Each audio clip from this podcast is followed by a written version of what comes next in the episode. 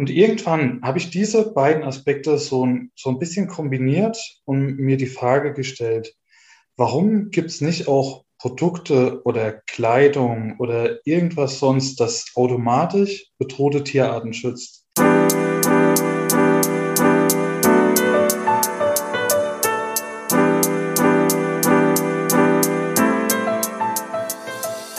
Moin und herzlich willkommen zu Fair Fashion Talk deinem Podcast über faire und nachhaltige Mode. Ich bin Sabine Paul, deine Gastgeberin und ich freue mich sehr, dass du bei diesem Podcast gelandet bist. Ich möchte meine Erfahrungen, mein Wissen mit dir teilen, interessante Persönlichkeiten und Organisationen interviewen und dich dazu motivieren, auch in deinem Alltag für Fashion mit einzubinden. Tim Weine von Espero hat sich schon immer für Mensch, Tier und Umwelt eingesetzt und da war es nur eine Frage der Zeit, bis er eine eigene Organisation gründet. Seine Idee war es, Konsum neu zu interpretieren und somit den Kauf von Dingen, die man durchaus ab und zu benötigt, wie zum Beispiel Kleidungsstücke, mit einem guten Zweck zu kombinieren. Aus dieser Idee ist dann das Label Espero entstanden. Kauft man ein Produkt bei Espero, spendet man gleichzeitig 25% an eine Tierschutzorganisation. Tim hat viel Zeit darin investiert, die Projekte auszuwählen, um sicherstellen zu können, dass diese die gleichen Werte verfolgen wie er selbst und er auch die Transparenz bieten kann, die er an die Endverbraucher weitergeben möchte. Hör dir diese Folge an, wenn du mehr über Tim, Tierschutzprojekte und nachhaltiger Mode erfahren möchtest. Hallo Tim, herzlich willkommen zu meinem Podcast Fair Fashion Talk. Schön, dass du da bist und dir Zeit genommen hast. Sabine, hi, schön, dass ich da sein darf und danke dir für die Einladung. Ja, total gerne. Also wir, oder Tim erzählt gleich erstmal, wer er ist, wozu er gehört und was er so macht. Ja, mein Name ist Tim Weinel. Ich bin Inhaber und Gründer von Espero. Espero ist ein nachhaltiges und faires Modelabel mit Impact. Das Besondere an Espero ist nämlich, dass wir 25 Prozent von jedem einzelnen Überschuss spenden, und zwar an Projekte zum Schutz bedrohter Tierarten. Mhm. Bist du denn eigentlich schon immer in der Modebranche, sag ich mal, gewesen oder äh, wie bist du da sonst zugekommen? Nee, eigentlich so gar nicht. Das kam bei mir über verschiedene Ecken. Ich glaube, also klar, Mode beschäftigt ja irgendwo, ich sag mal, jeden von uns, ähm, weil es ja irgendwo eine Möglichkeit ist, sich auszudrücken und irgendwo zu zeigen, wer man ist oder auch irgendwo, wie man sich fühlt. Ne? Mhm. Ich hatte auch schon immer so irgendwie die Idee oder den Wunsch, mein eigenes Label zu gründen, weil ich die Idee ganz spannend fand, auch so meine Gedanken irgendwie auf Mode zu übertragen. Aber so der Weg selbst zur nachhaltigen Mode, der ging bei mir tatsächlich irgendwo über mehrere Ecken. Ähm, ich müsste auch ein bisschen ausholen. Ich bin nämlich selbst schon, schon länger im nachhaltigen Bereich unterwegs. Ich habe nämlich äh, neben meinem eigenen Modelabel bin ich Geschäftsführer bei EcoZins. Und EcoZins, das ist eine Schwarmfinanzierungsplattform, mit der wir nachhaltige Projekte finanzieren. Der Schwerpunkt liegt bei uns auf erneuerbaren Energien, aber wir haben jetzt sogar ganz kürzlich auch sogar ein nachhaltiges Textilprojekt äh, finanziert. Da ging es auch um ein Unternehmen, das quasi so seinen ersten äh, Materialbestand über uns finanziert hat. So, und dadurch ähm, setze ich mich im Grunde schon relativ lang mit dem Thema Nachhaltigkeit auseinander. Und es wirkt sich natürlich auch irgendwo auf mein, mein Privatleben aus. Und äh, sprich, mir ist Nachhaltigkeit natürlich auch bei meinem privaten Konsum schon super wichtig. Und so kam dann irgendwann die Schere, dass ich gesagt habe, hier, ähm, jetzt ist es langsam soweit, jetzt habe ich auch Bock mal ein eigenes Label zu gründen. Und wenn ich das jetzt mache, dann muss es halt auch nachhaltig sein. Und ja, letztes Jahr war es dann soweit und äh, ja, Espero habe ich dann gegründet und bin auch Ende letzten Jahres dann damit an den Start gegangen. Das ist ja echt noch ganz schön frisch und neu, ne? Und mhm. wo hast du dir dann so, sag ich mal, das Grundwissen für ähm, nachhaltige Textilien dann hergeholt? Hast du da irgendwelche ja, Freunde, Bekannte, die dir da irgendwie beiseite gestanden haben? Nee, ich bin tatsächlich eher so ein Typ, der erstmal drauf losmarschiert und macht. Das okay. heißt, äh, ja, also ich, ich, ich bin ein Fan davon, gar nicht äh, so ewig lang so zu konzipieren und zu überlegen, wie könnte dies und das und jenes sein, sondern ich habe mir dann halt auch einfach aktiv äh, Hilfe gesucht und bin auch auf andere Modelabels zugegangen, beziehungsweise ähm, auch auf einen Produzenten von nachhaltigen Textilien, der jetzt auch mittlerweile mein Partner ist. Ähm, weil das Schöne ist, dass der hier vor Ort ähm, bei uns in Gießen sein, ja, sein Unternehmen hat. Und ja, ich bin dann einfach drauf los und habe mich mit anderen unterhalten und auch, klar, das gehört auch dazu, mit Juristen und äh, habe mich einfach schlau gemacht. Hier, wie ist das? Was müssen wir beachten? Ähm, was ist wichtig, wenn man jetzt irgendwie ein eigenes Modelabel gründen will? Und so, was so diesen ganzen Nachhaltigkeitsaspekt betrifft, ähm, da habe ich mir das ganze Know-how dann quasi von meinem Partner geholt. Okay. Okay, und also wenn du jetzt sagst, schon vor Ort bei euch in Gießen, also heißt das schon, ähm, ihr lasst äh, dann in Deutschland produzieren, ne? Da schon mal den Sprung hinmachen. Ja, also ich sag mal, wir produzieren jetzt nicht alles in Deutschland, sondern wir mhm. ähm, kaufen Rohware ein von Stanley Stella, das ist ja wahrscheinlich auch mhm. vielen Begriff. Mhm. Und ähm, veredeln dann im Grunde hier vor Ort in, in Deutschland bei meinem Partner in Gießen. Aber Rohware, da war uns auch wichtig, ähm, dass die nachhaltig und fair zertifiziert ist und auch vegan zertifiziert ist. Und da stand für uns relativ schnell fest, äh, dass eigentlich nur Stanley Stiller für uns in Frage kommt. Hm. Okay, also die kanntet ihr dann vorher auch schon und habt euch da irgendwie schlau gemacht, okay, wo produzieren die, was für Standards können die dann ähm, nach garantieren oder anbieten oder so, ne? Genau, und das, das war auch für uns super wichtig. Also für mich war super wichtig, A, es muss nachhaltig produziert werden. Das heißt, äh, die, die Rohstoffe, die verarbeitet werden, müssen nachhaltig sein. B, zweites Kriterium war, es muss fair produziert werden. Und äh, letztes Kriterium war, es muss äh, natürlich auch vegan sein, weil ich kann nicht auf der einen Seite sagen, hier, ähm, ich möchte mit meinem Label bedrohte Tierarten schützen und auf der anderen Seite stelle ich mich hin und verarbeite irgendwie äh, konventionelle ähm, Textilien, die auch noch äh, im schlimmsten Fall nicht fair produziert werden. Ne? Von mhm. daher war das für mich absolutes Muss, dass die ähm, Textilien quasi auch meinen, meinen Anforderungen entsprechen. Ja, das stimmt. Und ähm, genau mit deinen Tierprojekten, die ähm, ihr dann damit noch unterstützt, wie kam denn die Idee oder diese Kombi dann jetzt zustande, dass du gesagt hast, okay, mit dem, also nicht nur, dass äh, du Fair Fashion äh, produzierst oder nachhaltige Mode produzierst, sondern dann zusätzlich noch einen weiteren Impact leistest. Wie bist du da dann drauf gekommen? Ja, also für mich ist so dieses, dieses ganze Thema Konsum und welche Auswirkungen hat eigentlich so unser täglicher Konsum schon lange irgendwie super wichtig und das beschäftigt mich auch, auch schon relativ lang. Ich sag mal so, Stichwort, unser, unser täglicher Einkaufszettel ist unser Stimmzettel. Das heißt, äh, im Grunde, wenn ich jetzt in den Supermarkt gehe und äh, kann, da kann ich mich ja jeden Tag entscheiden, kaufe ich jetzt regional, kaufe ich nachhaltig, kaufe ich bio oder kaufe ich ganz konventionelle Produkte. Und dadurch ähm, entscheide ich ja automatisch mit, wie das Sortiment von morgen aussieht. Also mir war schon, schon lange so dieses Thema Auswirkung von Konsum super wichtig.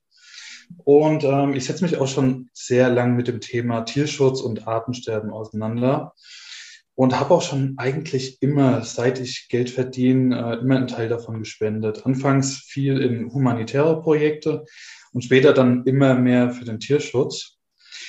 Und irgendwann habe ich diese beiden Aspekte so ein, so ein bisschen kombiniert und mir die Frage gestellt, warum gibt es nicht auch Produkte oder Kleidung oder irgendwas sonst, das automatisch bedrohte Tierarten schützt? Ähm, das ist, wie es halt manchmal so ist, der Gedanke kam einfach, ich habe ihn aufgegriffen und mich so ein bisschen damit beschäftigt.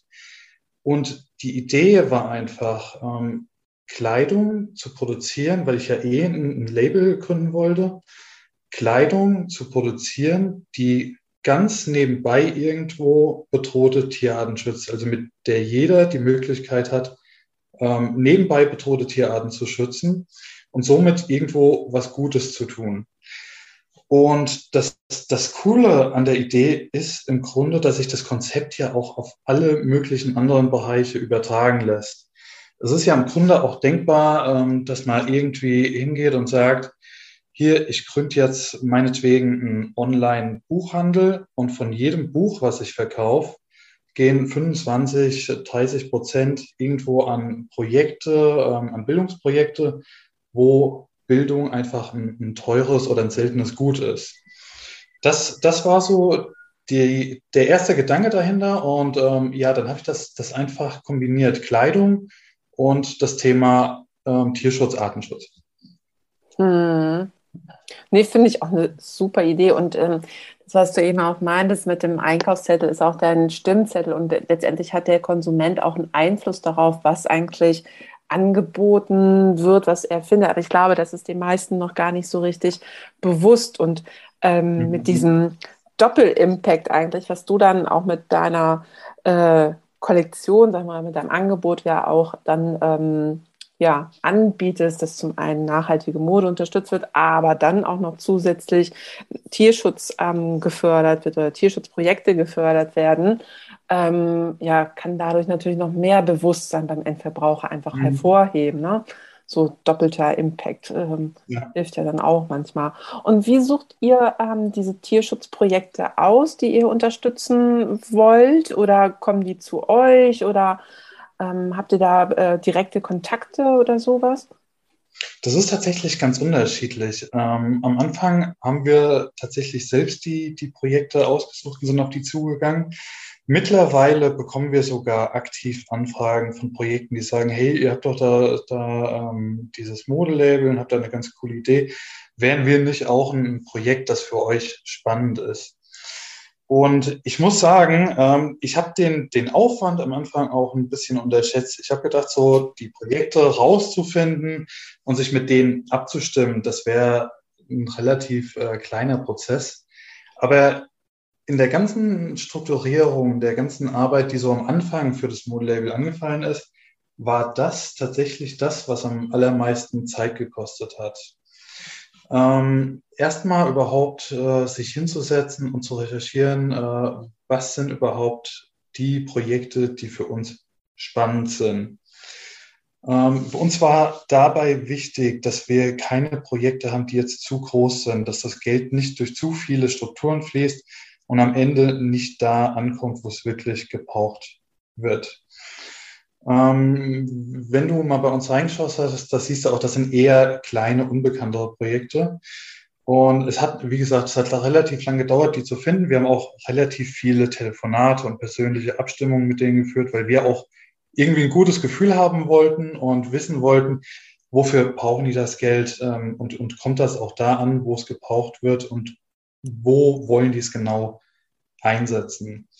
Das war für uns wichtig und ähm, wie das so ist, wir haben auch ein Projekt zum Beispiel, das ist ähm, im Kongo in Afrika und da ist es halt zum einen auch nicht leicht, ich sag mal erstmal eine, überhaupt eine stehende Telefonverbindung herzustellen. Mhm. Und das Zweite ist, die haben natürlich auch ganz andere Sorgen, als sich jetzt mit einem Modelabel in Deutschland abzustimmen. Ne? Und dadurch hat das einfach entsprechend lang gedauert. Also habt ihr dann auch teilweise wirklich direkt mit den äh, sag ich mal, Projektinhabern ähm, Kontakt und gar nicht über eine dritte Organisation dann noch? Nee, wir halten den, den Kontakt direkt und wir mhm. stehen auch in, in, konstantem Austausch mit allen Organisationen. Ähm, mhm. Wir berichten auch dann jedes Mal, wenn Spendenzahlungen geflossen sind, bei uns im Blog. Ähm, wir führen dann auch Interviews mit den jeweiligen Projekten, wo wir einfach, ähm, ja, wo, beziehungsweise wo die Interviews, äh, wo die Projekte einfach nochmal sagen, wofür die das Geld dann auch äh, verwenden wollen. Mhm. Also genau, das wäre jetzt auch so meine Frage, nämlich dann gewesen, wie könnt ihr das dann abverfolgen, dass das Geld dann auch wirklich da ankommt. Aber gut, wenn ihr da wirklich so den direkten Draht habt und den Kontakt und nicht über jemand Drittes dann irgendwie da erst rangehen müsst, könnt ihr da ja das ähm, viel, viel dichter dann abverfolgen auch, ne? Mhm. Ja, ja, und das war uns auch wichtig. Also das war auch absolutes Kriterium, dass, dass wir einen Ansprechpartner vor Ort haben, weil es gibt, es gibt viele, ich sag mal so, Spendenprojekte, wo einfach nicht klar ist, was passiert am Ende mit dem Geld. Genau. Wir wollten für uns ein gutes Gefühl und natürlich auch für unsere Kunden ein gutes Gefühl. Und das, so holen wir halt einfach das Optimum raus, ähm, um zu sagen, hier, wir, wir tun wirklich alles, um sicherzustellen, dass das Geld auch da ankommt, wo es ankommen soll. Mhm. Ja, auf jeden Fall. Und jetzt sag mal, Espero, da hatte ich immer schon die ganze Zeit überlegt, wie bist du auf den Namen gekommen oder wieso habt ihr den ausgewählt? Mhm. Ähm, Espero, das kommt aus dieser fiktiven Weltsprache Esperanto. Mhm. Und äh, Espero steht in, in dieser Weltsprache für Hoffnung. Mhm. Ähm, vieles, viele meinen immer, das wäre mexikanisch oder spanisch oder sowas, was natürlich auch nachvollziehbar ist. Ähm, es klingt natürlich auch mehr sehr spanisch und mexikanisch. Mhm. Ähm, das Wort gibt's da sogar auch und da heißt es, glaube ich, sogar ich hoffe. Ähm, also im Grunde die, die gleiche Bedeutung. Und das ist es im Grunde auch, was wir vermitteln wollen. Also was unser Label vermitteln möchte, ist die Hoffnung, den, den, Prozess des Artensterbens zu verhindern oder, oder stoppen zu können, als, äh, als Weltgemeinschaft quasi, dass wir alle an einem Strang ziehen und irgendwann doch, doch ein Umdenken stattfindet und wir anfangen, wirklich auch unsere Tierarten und Pflanzenarten aktiv zu schützen. Hm. Okay, verstehe ich. Okay, kann ich nachvollziehen. Jetzt nochmal zurückzukommen zur nachhaltigen Mode.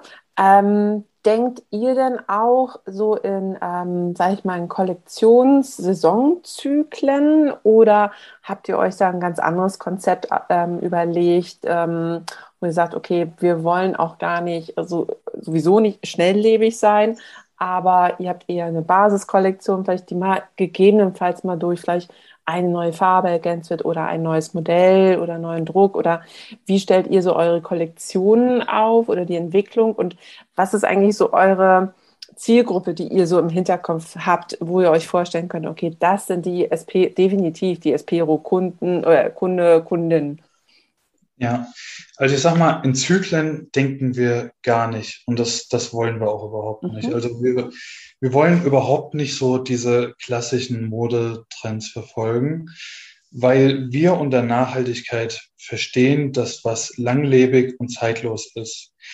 Ähm, uns bringt es im Grunde nichts, wenn wir sagen, oder dem, auch dem Kunden, wenn wir sagen, hier, wir bringen jetzt eine Kollektion raus und die ist dann für einen Sommer oder so, ist das total hip und in Mode und danach landet in der Ecke. Da haben wir einfach ein, ein anderes Verständnis von Nachhaltigkeit. Uns ist es wichtig, dass die Teile möglichst lang getragen werden. Ähm, ich weiß, da, das ähm, heißt natürlich auch, dass wir im Grunde weniger Umsatz machen. Ne? Wir könnten natürlich auch sagen, wir kloppen jetzt irgendwie jedes Quartal eine total hippe Kollektion raus und machen dann jedes Mal mit den Kunden Umsatz. Aber das ist irgendwie nicht unser Ansatz. Also wir wollen wirklich, dass die Teile so lang wie möglich halten und möglichst zeitlos sind. Ähm, und haben uns deswegen, das war auch einer der Gründe, der, der für die Bio-Baumwolle spricht, weil die ja, ähm, ja auch durch dieses langsame Wachstum deutlich äh, stärkere Fasern hatten, dadurch auch länger hält. Das heißt, die Kunden haben auch davon länger was. Wir denken sogar momentan über ein Konzept nach, Teile von den Kunden, wenn sie wirklich durch sind, wieder zurückzunehmen und ähm, suchen momentan auch nach einer Möglichkeit, wie wir das dann auch vielleicht wiederverwerten können. Das, das ist erstmal so grundsätzlich der Ansatz. Wir haben bei uns Kollektionen, das, das ist richtig. Ähm, und bei uns ist es jetzt so, dass im Grunde jede Kollektion bei uns im Shop einer bestimmten Organisation zugeordnet ist. Das heißt, ähm, die Kunden erkennen bei uns im Shop genau, wenn sie jetzt, was weiß ich, die Kollektion Teig aufrufen, die ganze Kollektion Teig, diese 25 Prozent äh, des Überschusses aus der Kollektion, die gehen dann an ein gewisses Projekt. Ähm, wie gesagt, die, die Kollektionen, die sind relativ schlicht gehalten. Am Anfang hatten wir es sogar so gemacht, bei den, bei den ersten Kollektionen, dass wir die geschützte oder die Tierart, die dadurch geschützt werden soll oder geschützt wird, ähm, so ein bisschen auch schematisch auf den Teilen jeweils äh, skizziert hatten. Das ähm, erstmal jetzt so zum, zum Thema äh, Kollektion als solche. Mhm.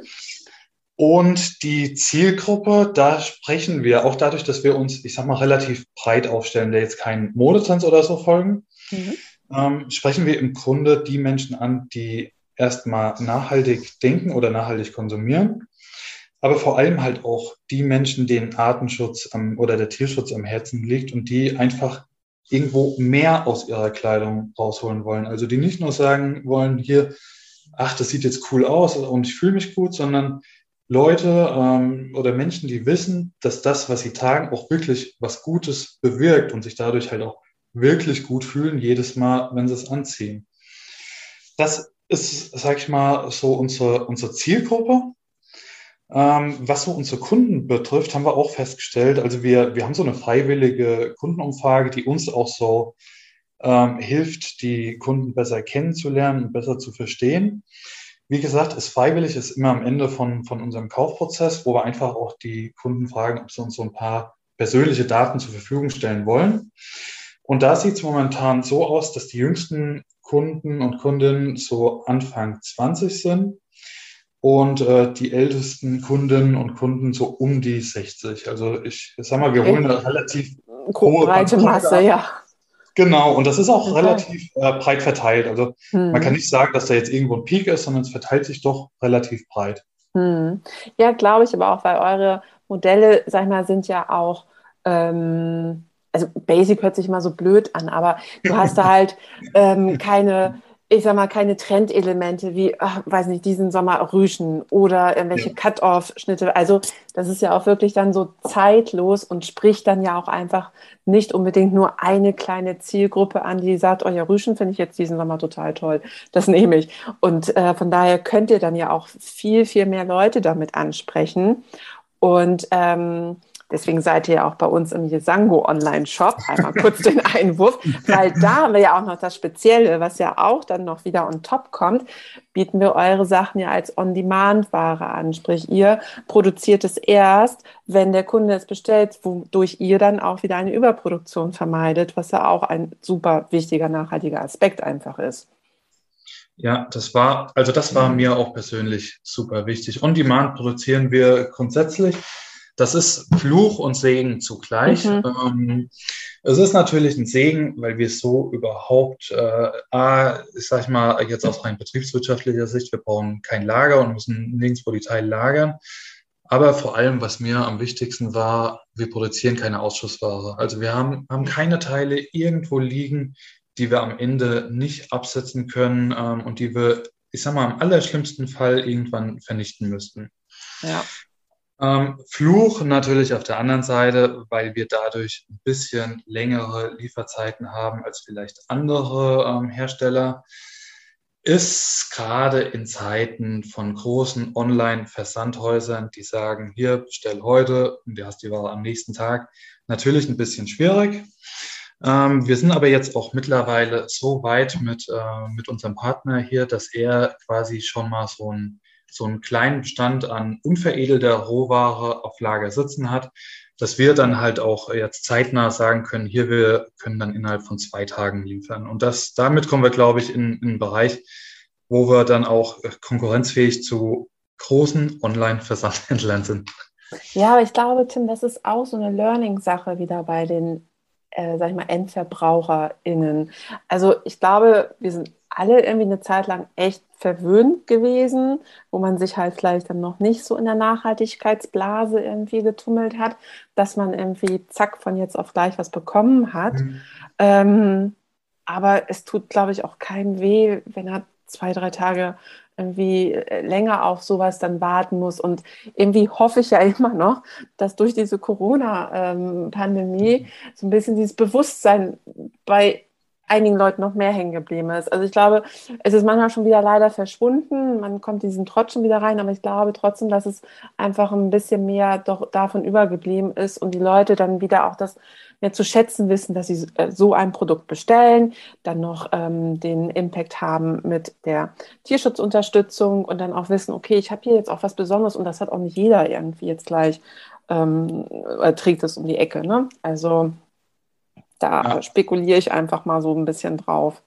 Ja, das, das hoffen wir, hoffen wir natürlich auch. Und ich glaube, der, der Trend geht auch ein bisschen dahin.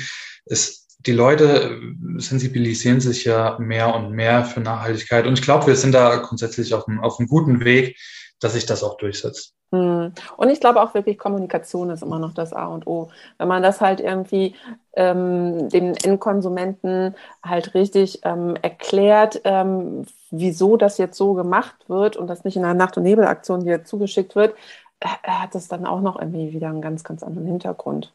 Glaube ich. Ja, genau. Genau, ja. ja. Und das, das machen wir, machen wir bei uns auch. Und das, das ist auch wichtig, diese Transparenz halt auf allen ja, Ebenen. Ne? Wo kommen die Fall. Teile her? Wie werden die produziert? Weshalb dauert es halt jetzt ein bisschen länger, als ich es als gewohnt bin, sag ich mal. Ähm, ja, ist wichtig und, und das sind auch die Punkte, die man einfach aufgreifen muss. Ja, genau. Und sag mal, genau, apropos Produzenten, ähm, sowohl euer Produzent dann in, ähm, in, Gießen als auch, also der in Gießen, wenn ich das ja richtig verstehe, der mhm. bedruckt mhm. die Teile, also veredelt die Modelle und über Stanley und Stella bekommt ihr sozusagen die T-Shirts oder die Sweatshirts dann geschickt. Und mhm. ähm, was habt, gibt ihr da bestimmte sag ich mal, Anforderungen an die Prozent, äh, Produzenten vorher raus, so Richtung soziale Kriterien? Oder ähm, lasst ihr euch unterschiedliche Portfolios irgendwie schicken von den Lieferanten und sagt dann, ja gut, das passt. Nö, das hinterfragen wir jetzt nochmal. Wie, wie durchleuchtet ihr da ähm, das System dann so ein bisschen? Ja, also für uns war von vornherein wichtig, dass die Lieferanten uns transparent darlegen, dass sie fair und nachhaltig produzieren. Und da, da kommt ja auch das Thema Zertifizierung oder Siegel mit ins Spiel. Da ist ja im Grunde bei den meisten Lieferanten klar ersichtlich, ähm, nach welchen Kriterien die selbst produzieren oder entsprechend einkaufen. Jetzt hatten wir halt das große Glück, ähm, dass wir direkt vor der Haustür jemanden hatten, der all die Kriterien erfüllt hat. Und das Schöne ist, ähm, unser Partner selbst hat ja auch noch ganz viele andere Kunden und ähm, auch in den Gesprächen mit, mit unserem Partner stellen wir fest, dass immer mehr von den anderen Kunden auch so produzieren wollen. Das heißt, äh, mittlerweile macht es sogar der Großteil der ganzen Kunden so. Und es werden immer noch mehr, auch immer noch mehr, die sagen, hier, äh, wir wollen vielleicht erst noch ein Modelabel gründen und möchten das von vornherein nachhaltig fair aufbauen.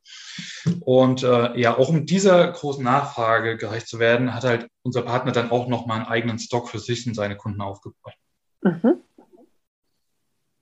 Okay, ja, aber das ist, das zeigt es dann ja halt auch wieder, wenn die Nachfrage dann da ist, dann tut sich da ja äh, meistens dann ja sogar wirklich noch mehr, ne? Also ja. ähm, wenn der Produzent sagt, oh, okay, alles klar, das und das und das wird gefordert, okay, prima, dann setze ich das jetzt um. Also da ist es dann teilweise wirklich auch notwendig oder hilfreich, wenn dann mehrere Brands dann äh, sich da sozusagen zusammenschließen und das dann auch gemeinsam fordern.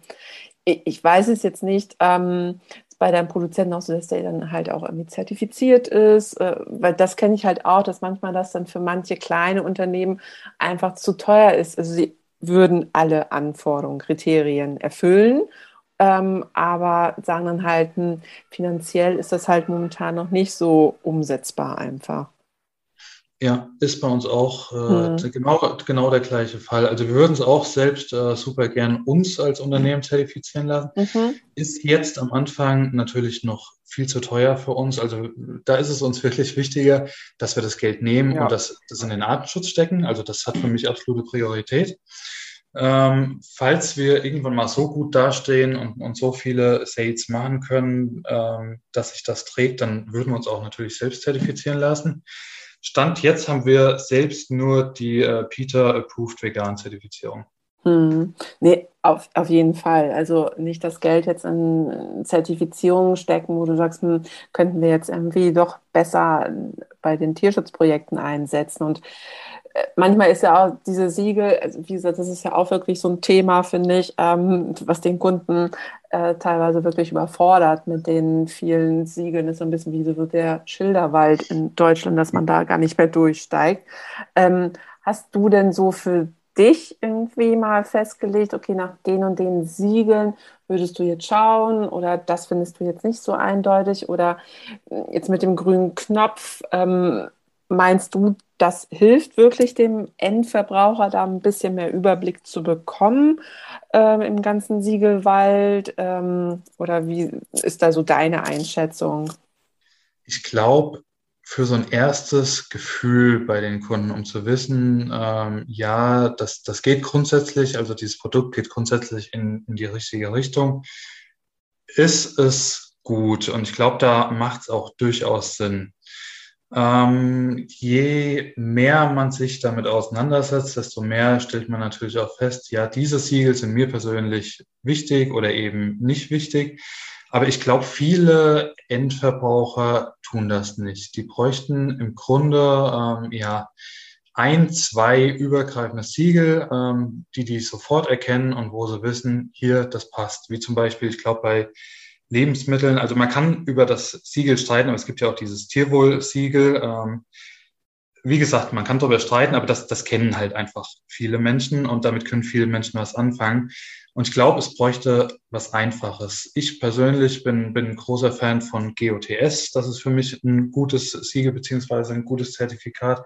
Oder mhm. auch die Fairware Foundation ähm, bin ich auch ein großer Freund von. Aber wenn das jetzt, ich sag mal, der, der gemeine Konsument oder die gemeine Konsumentin ähm, irgendwo sieht, weiß ich nicht, ob man per se was damit anfangen kann.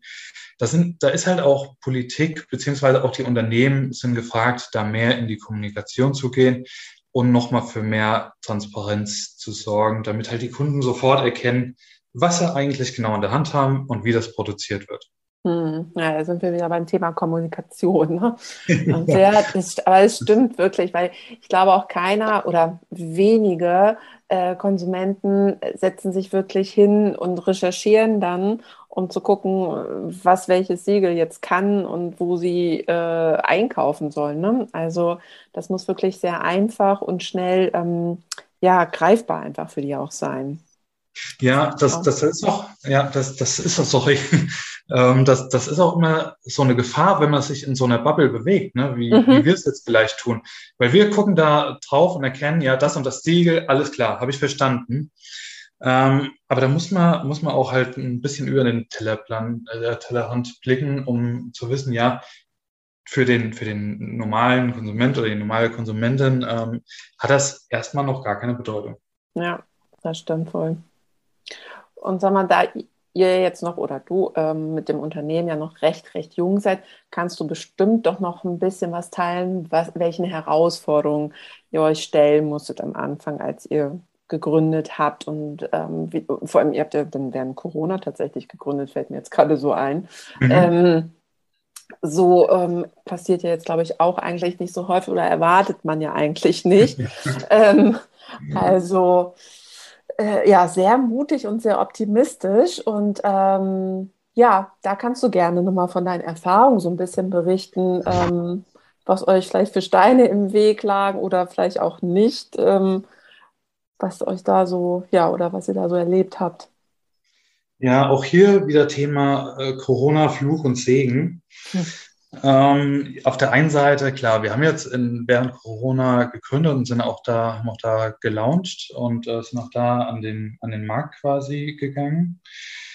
Hatte für uns natürlich erstmal den Charme, während Corona und Lockdown haben viele Leute grundsätzlich online eingekauft, was uns natürlich irgendwo in die Karten gespielt hat, um erstmal Reichweite zu gewinnen und um auch, ich sag mal, ein bisschen, bisschen Bekanntheit äh, zu erzielen. Auf der anderen Seite ist Corona nach wie vor eine unserer größten Herausforderungen, ähm, um jetzt auf deine Frage zurückzukommen, wegen den Herausforderungen, mhm. weil wir durch Corona halt immer mal wieder Lieferverzögerungen haben. Und jetzt hatten wir schon das Thema bei uns On-Demand-Produktion und wir haben ohnehin schon Lieferzeiten durch das On-Demand-Produzieren von sechs bis acht Tagen. Und je nachdem, wie jetzt äh, momentan die Corona-Situation ist, kann es auch sein, dass es nochmal ein bisschen länger wird. Wir hoffen jetzt durch diesen, durch diesen eigenen Stock an Rohware auch ähm, ja, dem ein bisschen vorzubeugen und äh, ja, die Zeiten auch insgesamt nochmal zu verkürzen.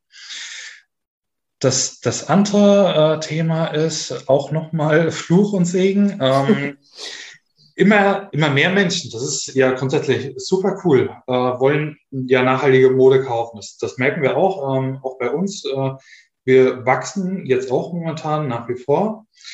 Und äh, es gibt natürlich auch auf der anderen Seite immer mehr Unternehmen, die nachhaltige ja, Produkte oder auch nachhaltige Textilien anbieten wollen. Das Problem ist ähm, auch jetzt, aber das haben wir weltweit auch bei anderen Produkten, ähm, die, die Rohstoffknappheit, die wir haben. Und gerade bei dem Thema Bio-Baumwolle, da liegt der Anteil ähm, von Bio-Baumwolle, ich glaube, in der gesamten Baumwollproduktion immer noch bei etwas unter einem Prozent. also das, das ist echt nicht die Welt. Und wenn man überlegt, ähm, dass der ganze Markt wächst, ist klar, dass es da zu, ja, zu Rohstoffknappheit kommt. Ähm, was natürlich auch wieder bedeutet, dass wir da in Lieferschwierigkeiten kommen. Und äh, aber auch hier, also gleiches Thema wie bei Corona, auch hier durch den eigenen Stack hoffen wir einfach, ähm, dem so ein bisschen vorbeugen zu können. Hm. Ja, es ist ja auch das Ding, es machen ja auch immer mehr große Ketten, sag ich mal, auch in, oder versuchen sich ja auch in nachhaltiger Mode, ähm, springen dann auch ganz gerne auf den Bio-Baumwollzug auf. Ähm, das ist natürlich auch so ein bisschen dann, sag ich mal, für die kleineren Brands. Zum einen kann es sein, okay, sie ebnen den Weg für die kleineren Fair Fashion Brands und ähm, versuchen dann halt den, die Nachfrage dann auch zu steigern. Aber auf der anderen Seite nehmen sie dann natürlich auch recht viel den kleinen Brands dann weg. Also wenn wir jetzt so auf mhm. Rohstoff gehen. Wie siehst du das so bei den großen Ketten? Ähm, zum einen, okay, wie ehrlich ist es wirklich? Und ähm, findest du das grundsätzlich auch, ähm, ja, ja, weiß nicht, lukrativ, dass die sich da auch sozusagen ihre Nische, oder nicht, ja, für die ist dann keine Nische mehr, aber auch in die Richtung dann halt ähm, sich ähm, ausbreiten sozusagen. Ja, also ich momentan kann ich es nicht begrüßen, weil mein, mein, für mein Empfinden geht das stark Richtung Greenwashing. Wenn, wenn große Ketten, große Unternehmen wirklich sagen würden, die tun das, weil es ihnen wichtig ist, dann würden sie auch alles dran setzen, ähm, die komplette Produktion oder alles, was sie anbieten, wirklich nachhaltig umzustellen und äh, das auch dauerhaft zu tun, statt das nur vielleicht mal für eine Kollektion oder für einzelne Artikel zu tun. Das ist im Grunde ist das ein Marketing-Gag. Und ich glaube, dass der Effekt, der verpufft dann auch für uns kleinen Modelabels wieder relativ schnell. Weil die Kunden, die, die kaufen das dann mal kurz, weil sie begeistert sind, aber ich weiß nicht, ob das einen nachhaltigen Effekt hat, weil ja dieses Thema Aufklärung ähm, trotzdem auf der Strecke bleibt. Ne? Die, die, ich mhm. wüsste nicht, dass die großen Ketten wirklich anfangen, den Leuten zu erklären, ja, mit dieser Kollektion unterstützt ihr jetzt ausnahmsweise dann halt auch mal faire Arbeitsbedingungen statt mit an, allen anderen Teilen, die aber natürlich trotzdem für, für ein, zwei Euro weniger bei uns nach wie vor kaufen könnt. Also Tust dich das schwer das, ein bisschen, ne? Hm. Ja, sehr. Also ich sehe das mit einem Lachen und einem weinenden Auge. Mhm. Natürlich hat es einen kleinen Marketing-Effekt. Ähm, aber A, das Problem, die nehmen natürlich, äh, greifen die auf den gleichen Rohstoffmarkt zurück, nur um natürlich äh, für sich weiter Werbung zu machen, statt für die, für die Thematik als solche. Und äh, zum anderen weiß ich nicht, wie nachhaltig der Effekt dann wirklich auch in der Öffentlichkeit ist. Hm. Ja, es braucht halt, glaube ich, noch, also du hast das schon wirklich, finde ich, gut mit, auch mit deinen Tierschutzprojekten so eine Art Kooperation ja auch geschaffen, um auch dann dem Thema Fair Fashion damit noch mehr Präsenz einfach zu schaffen. Ähm, hast du auch noch andere, sag mal, Kooperationsideen im Hintergrund, wo du sagen könntest, okay, das könnte auch noch helfen, auch den kleinen Brands einfach nochmal so einen kleinen äh, Schub oder nochmal so einen kleinen ähm, Kick zu geben, damit es einfach noch ein bisschen mehr ähm, breiter auf der Masse dann, äh, breiter in der Masse dann verteilt werden kann oder erscheinen kann. Ja, habe ich tatsächlich. Und da bin ah. ich auch, bin ja auch wirklich schwer aktiv und bin ich auch aktiv dran. Mhm. Ich glaube nämlich, die, die ganz große Chance liegt darin, dass sich die Nachhaltigkeitscommunity vernetzt und da Kooperationen schafft. Und ich glaube, dann haben wir wirklich die Möglichkeit, eine große Reichweite zu erzielen. Und ich glaube, da ergeben sich dann ganz viele und große Chancen draus, weil es gibt ja schon ganz viele Impact-Unternehmen, ähm, ähnlich wie meins, die ähm, ja grundsätzlich entweder fair und nachhaltig produzieren, sei es jetzt Textilien oder irgendwas anderes. Oder ähm, ja, so Impact-Unternehmen wie meins, die halt noch zusätzlich mit ihrem Unternehmen oder mit ihren Produkten was Gutes tun. Sei es jetzt, dass sie Plastik vermeiden oder Plastik durch was anderes ersetzen oder dass sie vielleicht auch Meeresplastik recyceln und daraus neue Produkte erschaffen oder dass sie zum Beispiel Gemüse verkaufen, das vielleicht schon weggeworfen wäre vom, würde äh, vom Supermarkt unter normalen Bedingungen. Da gibt es ja auch so ein, zwei und Startups oder Unternehmen, die schon relativ bekannt sind. Und ich glaube, wenn sich so Impact-Unternehmen einfach mehr vernetzen, ähm, dann erzielen alle mehr Reichweite und, und jeder in dieser ganzen Bubble profitiert.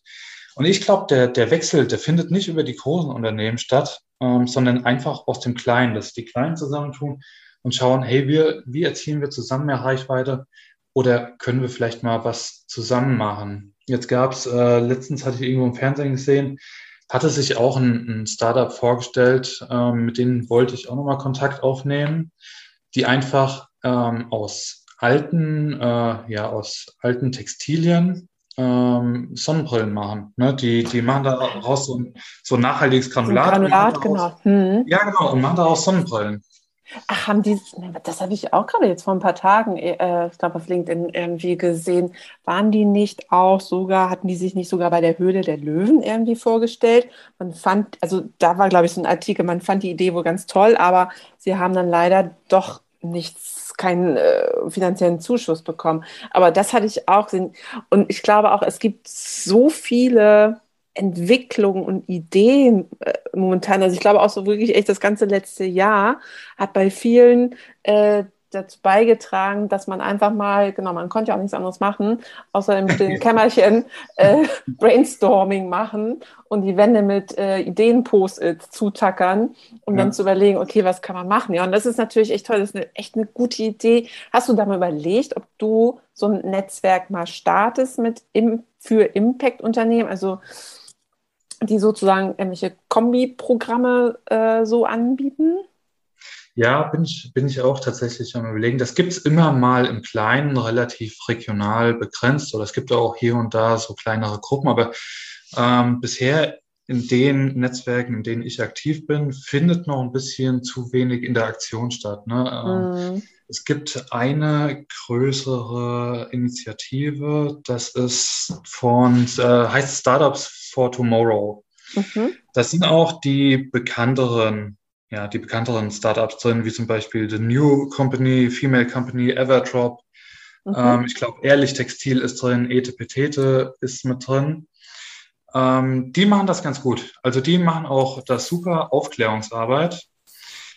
Ähm, und die drehen auch tatsächlich große Räder. Und das sind auch, sind ja auch per se, ich sag mal erstmal die bekannteren, größeren Impact-Startups.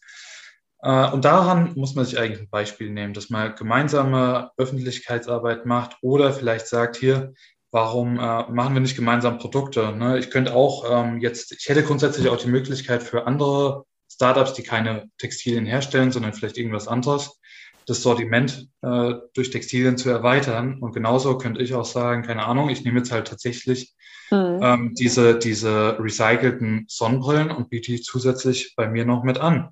Mhm. Tut im Grunde keinem weh. Äh, jeder erzielt an Reichweite und äh, ich sag mal, die, die ganze Nachhaltigkeitscommunity gewinnt mehr an Aufmerksamkeit.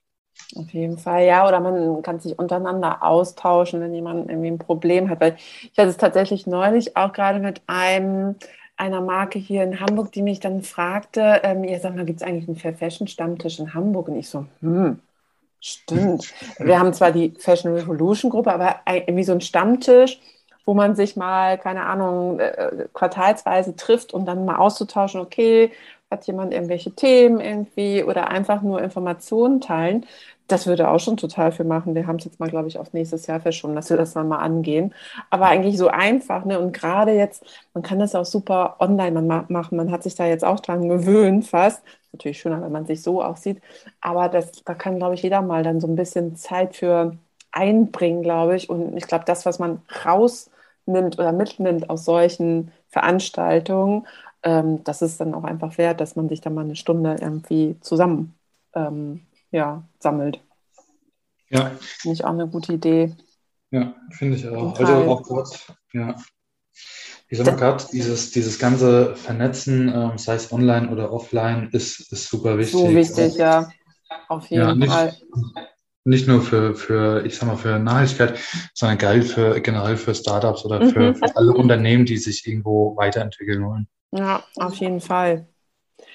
Ähm, Du, dann hast du tatsächlich fast schon die Antwort auf meine letzte Frage irgendwie schon gegeben. Da wollte ich dich einfach nochmal so fragen, was du dir noch so für die Zukunft vorstellen kannst oder was für Pläne du hast. Das wäre ja schon mal eins, aber weiß ich, vielleicht hast du noch irgendwas anderes, was du uns mitteilen möchtest, was noch so in deiner Schublade schlummert oder ähm, ja, möchtest du noch irgendwie was anderes noch den ZuhörerInnen noch irgendwie mitteilen über dein Projekt, über das Tierschutzprojekt oder hast du noch irgendwas auf, de, auf deinem Zettel? Also mir ist grundsätzlich äh, super wichtig, aber ich glaube, ähm, alle, die, die deinen Podcast regelmäßig hören, die äh, sind da auch einer Meinung mit uns, ähm, dass, dass noch viel mehr Menschen nachhaltig und fair kommunizieren und da ist es äh, konsumieren und da ist es halt auch wichtig, dass man damit wirklich an die Öffentlichkeit geht und da mehr Aufklärung betreibt. Ähm, für mich persönlich, was ich mir wünsche, ist vor allem, dass, dass dem Thema Artensterben mehr Aufmerksamkeit geschenkt wird. Weil noch kennen wir die Folgen nicht. Ne? Wir wissen nicht, was, was passiert, wenn, wenn ganze Ökosysteme einbrechen, weil einzelne Arten verschwinden. Und das Problem ist, es ist einfach für unseren Verstand schwer greifbar oder schwer nachvollziehbar, und ich glaube, deshalb tun sich viele Menschen auch schwer, sich damit tiefer auseinanderzusetzen. Das, das ist halt auch ein Punkt, wo wir einen Beitrag mit leisten wollen und möglichst unkompliziert machen wollen und den Menschen irgendwie auch so, ich sag mal, die, die erste Hürde auch nehmen wollen äh, bei diesem Thema. Äh, größte Herausforderung jetzt äh, in der kommenden Zeit ist für uns einfach mehr Reichweite zu erzielen oder mehr Menschen zu erreichen. Da würde ich mich freuen, ähm, wenn sich der eine oder andere findet, der sagt, hey, ich schaue mir das mal an oder ich, ich teile das auch mal mit Freunden. Das, das hilft uns äh, bei jedem, ja, bei jedem einzelnen Menschen, äh, der uns irgendwie weiterempfiehlt. Wir, wir wissen auch durch äh, unsere Erhebung, ähm, dass rund 50 Prozent unserer Verkäufer wirklich auf persönliche Empfehlungen auch zurückzuführen sind. Und wo ich tatsächlich noch so ein bisschen Support brauche, mhm, ähm, wir haben das Thema Meer, Ozeane bislang noch gar nicht im Shop. Da hat mir bisher einfach auch so ein, so ein bisschen die Zeit gefehlt, jetzt äh, durch den Lounge und dadurch, dass es sich jetzt doch deutlich stärker entwickelt hat, als ich gedacht hätte. Ähm, hat mir persönlich so ein bisschen die Zeit gefehlt, mich mit dem Thema Meeresprojekte auseinanderzusetzen. Falls da irgendjemand eine coole Idee hat oder ein, ein cooles Projekt, ähm, einfach, einfach auf uns zukommen, äh, kurze E-Mail schreiben oder auch einfach mal das Telefon in die Hand nehmen.